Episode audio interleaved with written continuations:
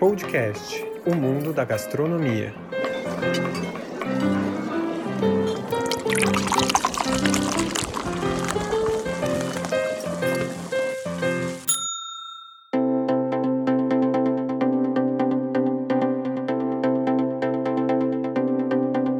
Pessoas que amam comida são sempre as melhores pessoas.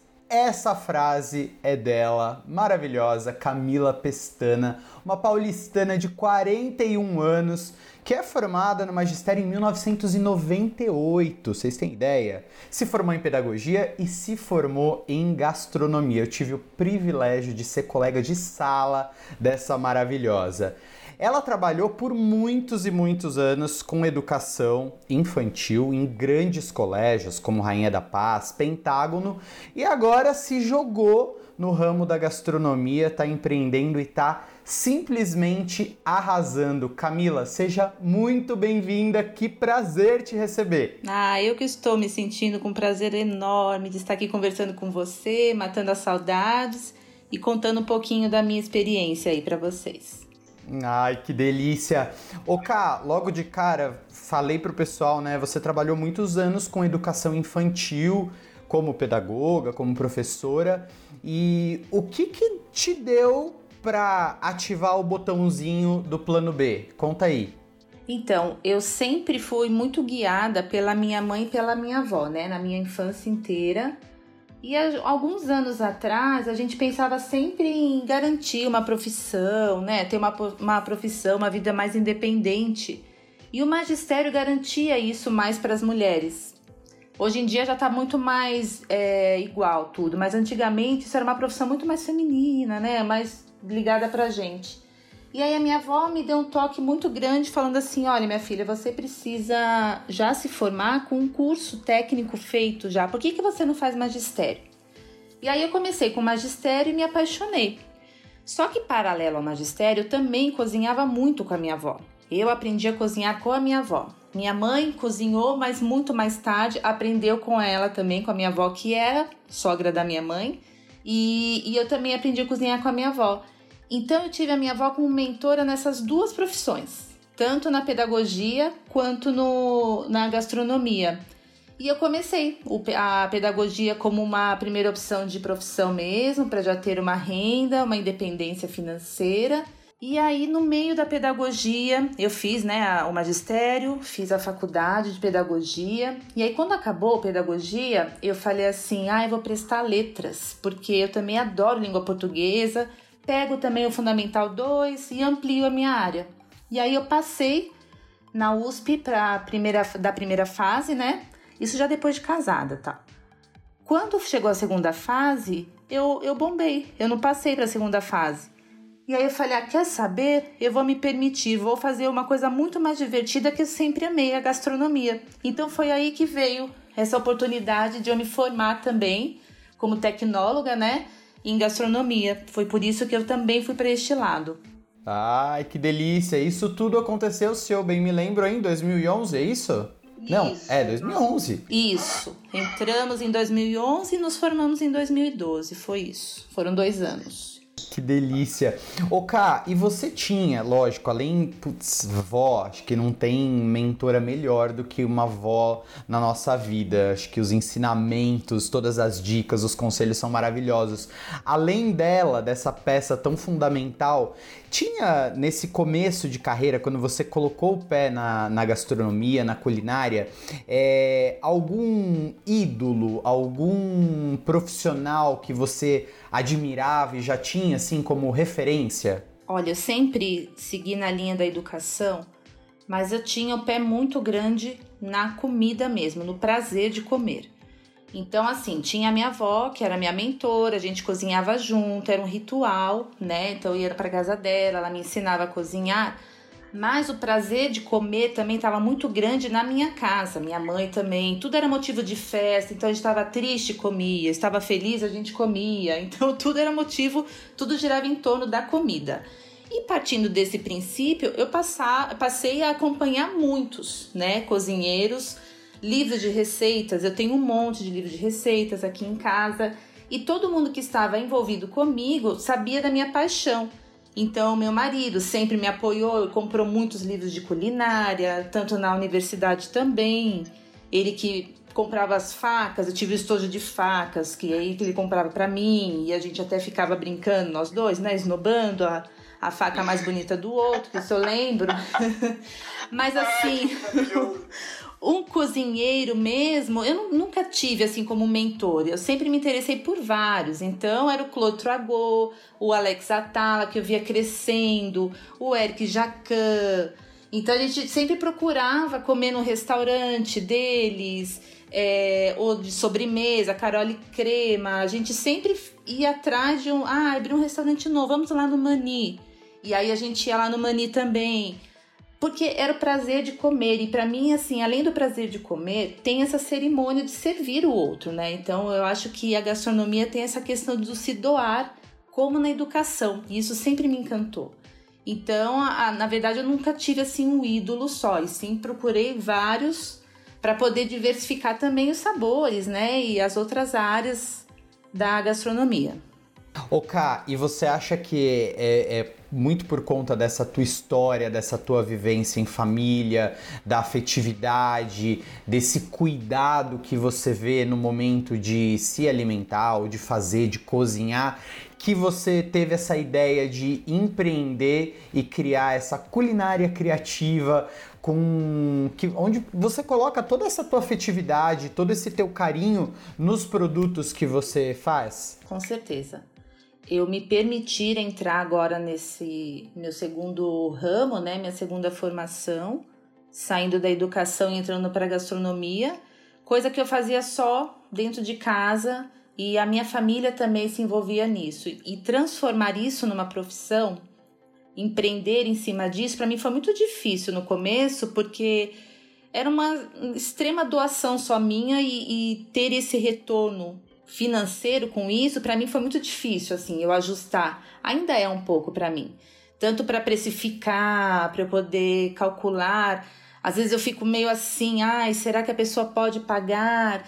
Então eu ainda essa linha de doação, de você se entregar para o outro e transformar isso como empreendedorismo e a sua fonte de renda, para mim ainda essa transição é um pouco mais difícil por conta disso, porque é, é, é, essa questão da doação, né, de você se identificar através da afetividade com a alimentação, é difícil você transformar isso numa profissão, mas ao mesmo tempo tá encantador para mim, porque eu tentei seguir numa linha que eu envolvia a criatividade mesmo, né, para não fechar só num, de um lado, no ramo só, e ao mesmo tempo mostrar para o público, para todos os meus clientes, que a gente tá. A comida não é só saciar a fome, né? Tá além disso. Sem dúvida. Aliás, quem estiver ouvindo e estiver curioso para saber um pouco do que a Camila faz, do que ela produz com tanto carinho, vai xeretar depois lá no Instagram, pestana.camila, conhecer um pouquinho da culinária criativa. E cá, quer falar um pouquinho sobre o projeto Brincomer, que eu acho tão lindo. Ele é lindo mesmo. A gente deu uma paradinha aí por conta né, da pandemia, mas se Deus quiser a gente consegue retomá-lo. Então, é, como eu sempre fui professora, dei aula, lá no Rainha eu, eu conheci duas professoras excelentes, uma mais formada para o lado de psicologia, da psicologia, e a outra professora de música. E a gente sempre sentiu falta né, de um espaço, de um, de um serviço que a gente pudesse oferecer para as famílias que envolvesse todas essas áreas, então da culinária, da música, da brincadeira e do lúdico. E aí nós montamos o Brincomer, nós três. Já tem já uns cinco anos esse projeto, só que a gente deu uma pausada agora por conta da pandemia, então desde o ano passado a gente não se encontra mais, mas nem virtualmente fizeram esse pedido para a gente, mas não é o nosso objetivo. O nosso objetivo com o Brincomer é o contato. Então, é um momento que a gente uh, reúne crianças de uma determinada, determinada idade e a gente faz um prato, né? Cozinha, aquilo que a criança pediu, solicitou. E depois a gente cozinhar, a gente tem o um momento da música. Então, durante a culinária, a gente canta também, com músicas envolvendo os ingredientes da receita. E depois tem a brincadeira de roda. Geralmente a gente faz um artesanato, faz um, uma costura, um bordado. é um momento de duas horas, duas horas e meia. E eu ofereci, a gente oferece o espaço da minha casa para fazer isso. A gente te, eu moro num condomínio, então a gente tem esse esse privilégio, né, de ter a segurança e de ser uma casa. Então na minha própria casa que a gente faz esse esse projeto do Brincomer e eram encontros maravilhosos assim, que a gente aprendia muito com as crianças. É uma pena que está pausado, mas se Deus quiser a gente retoma aí quando todo mundo tiver vacinado. Sem dúvida, sem dúvida. Que volte logo, porque eu acompanho pelas redes sociais e é tão lindo, é tão gostoso ver os registros desses momentos, dessa interação entre vocês tão gostosa infelizmente pausada pela pandemia, mas vou aproveitar para fazer um gancho nisso. Apesar de deixar um pouco a pandemia de lado nesse momento, nessa pergunta, eu queria que você contasse um pouco dos desafios que você enfrenta ou enfrentou, né, nesse processo de empreender na, na área da gastronomia, com esse foco na confeitaria, que são as coisas lindas e gostosas, porque eu já experimentei que você faz. Quais são os principais desafios? Sabendo que todos esses desafios foram intensificados pela pandemia, mas deixando de lado um pouco esse momento, o que, que você destacaria? Como eu não tenho espaço físico, né? Eu faço ainda tudo aqui de casa, da minha cozinha. Eu não pude oferecer uh, os meus produtos às pessoas virem retirar para cá por dois motivos, né? Por não ter esse espaço físico e por conta da pandemia. Então eu tive que oferecer o serviço de entrega. E isso é muito complicado. É um desafio muito grande para você poder se deslocar. Então eu reservo dois dias da semana para fazer essas entregas e, e, focar mesmo em produtos com mais encomenda e não a pronta entrega. Então a pandemia me atrapalhou nesse sentido para eu porque como as pessoas não estão podendo sair a maioria né não está podendo sair de casa tem esse serviço de delivery cresceu muito né de acordo com a pandemia então eu tive que entrar nessa.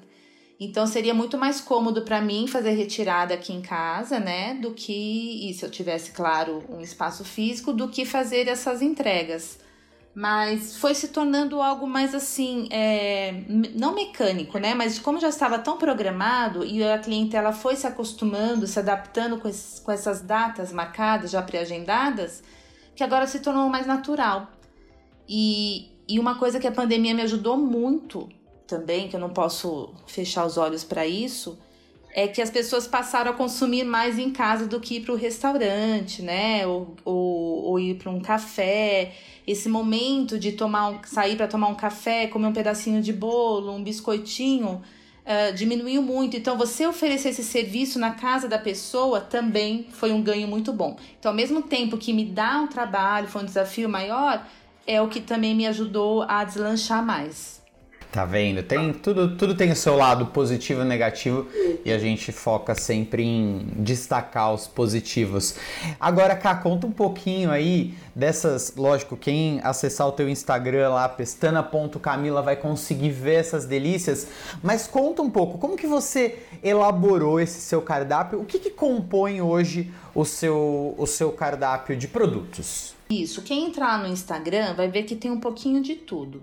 Então eu também faço refeições de acordo com o cardápio de nutricionista. Vocês vão encontrar bolos, pães, uh, focaccias. Mas o meu foco mesmo é como é culinária criativa, é o produto personalizado. Então, meu carro-chefe são os biscoitos, os bolos personalizados. Como a gente não tem muito evento hoje em dia. Ah, mas você faz personalizado para festa de aniversário? Sim, mas são as festas em casa. Então, assim, bolo para quatro pessoas da própria família, biscoitinho. Foi, eu fiz um biscoitinho na semana passada, um casadinho para um, um batizado. E, e assim, o batismo foi online, mas aí a, a família mandou entregar na casa de todos os familiares, sabe? Uh, o pacotinho dos casadinhos com uh, a personalização do nome da criança batizada, a data. Então, o meu grande foco mesmo, meu carro-chefe foi quando eu comecei com a culinária criativa, foi a personalização dos produtos. E eu comecei com os biscoitinhos, os amanteigados. Que são inclusive deliciosos e eu quero desvendar os segredos ainda desse biscoito. Mas antes de eu até emendar te fazendo um convite que você não vai poder falar não, de onde vem? Porque você faz é um biscoito, eu já, gente, ouçam isso. É um mais lindo do que o outro e ela faz tudo à mão. Camila, de onde vem a inspiração e a coordenação ou a destreza? Eu nem sei como para fazer essas coisas lindas, porque é uma obra de arte que dá dó de comer.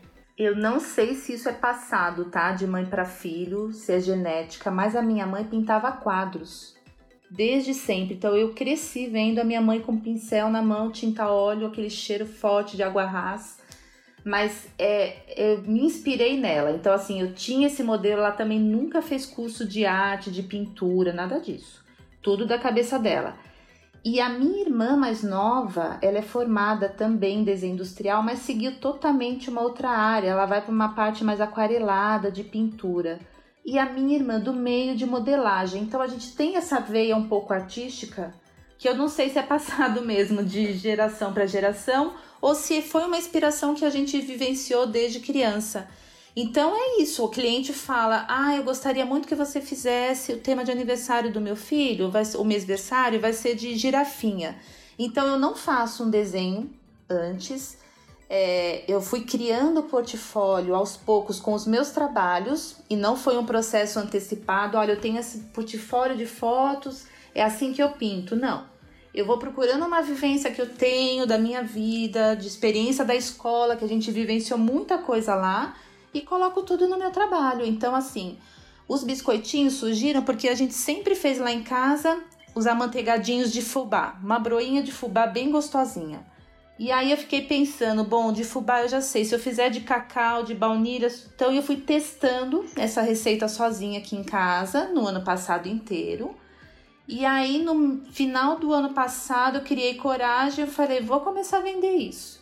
E aí eu só fui vendo na internet como a gente mexe com glacê, que eu não tinha muita noção disso. Foi a única coisa que eu vi, assim. E de enxerida comecei a fazer. Aí a pintura eu faço com corante, né? Como se fosse uma tinta mesmo a óleo, mas não é. É corante alimentício. E fui fazendo testagem. Ah, a gente então pode dissolver no álcool de arroz, como se fosse a nossa água rasa. Então eu fui pegando experiência de que eu tive de criança, modelo da minha mãe e adaptando para a parte alimentícia. E que fica a coisa mais linda. E já que esse então é o teu carro-chefe, você topa voltar para a gente bater um papo sobre biscoitos, desvendar, quero desvendar os seus segredos dos biscoitos. Bora. Fechou? Ai, combinado então. Papo com Camila Pestana muito em breve sobre todos os segredos de biscoito. Aliás, biscoito ou bolacha? Descobriremos isso muito em breve. Quem quiser acompanhar mais uma vez o trabalho da Camila, arroba pestana.camila. E vocês, lógico, que acompanharam esse bate-papo, ouçam e reouçam quantas vezes vocês quiserem. A gente se encontra muito em breve. Até mais!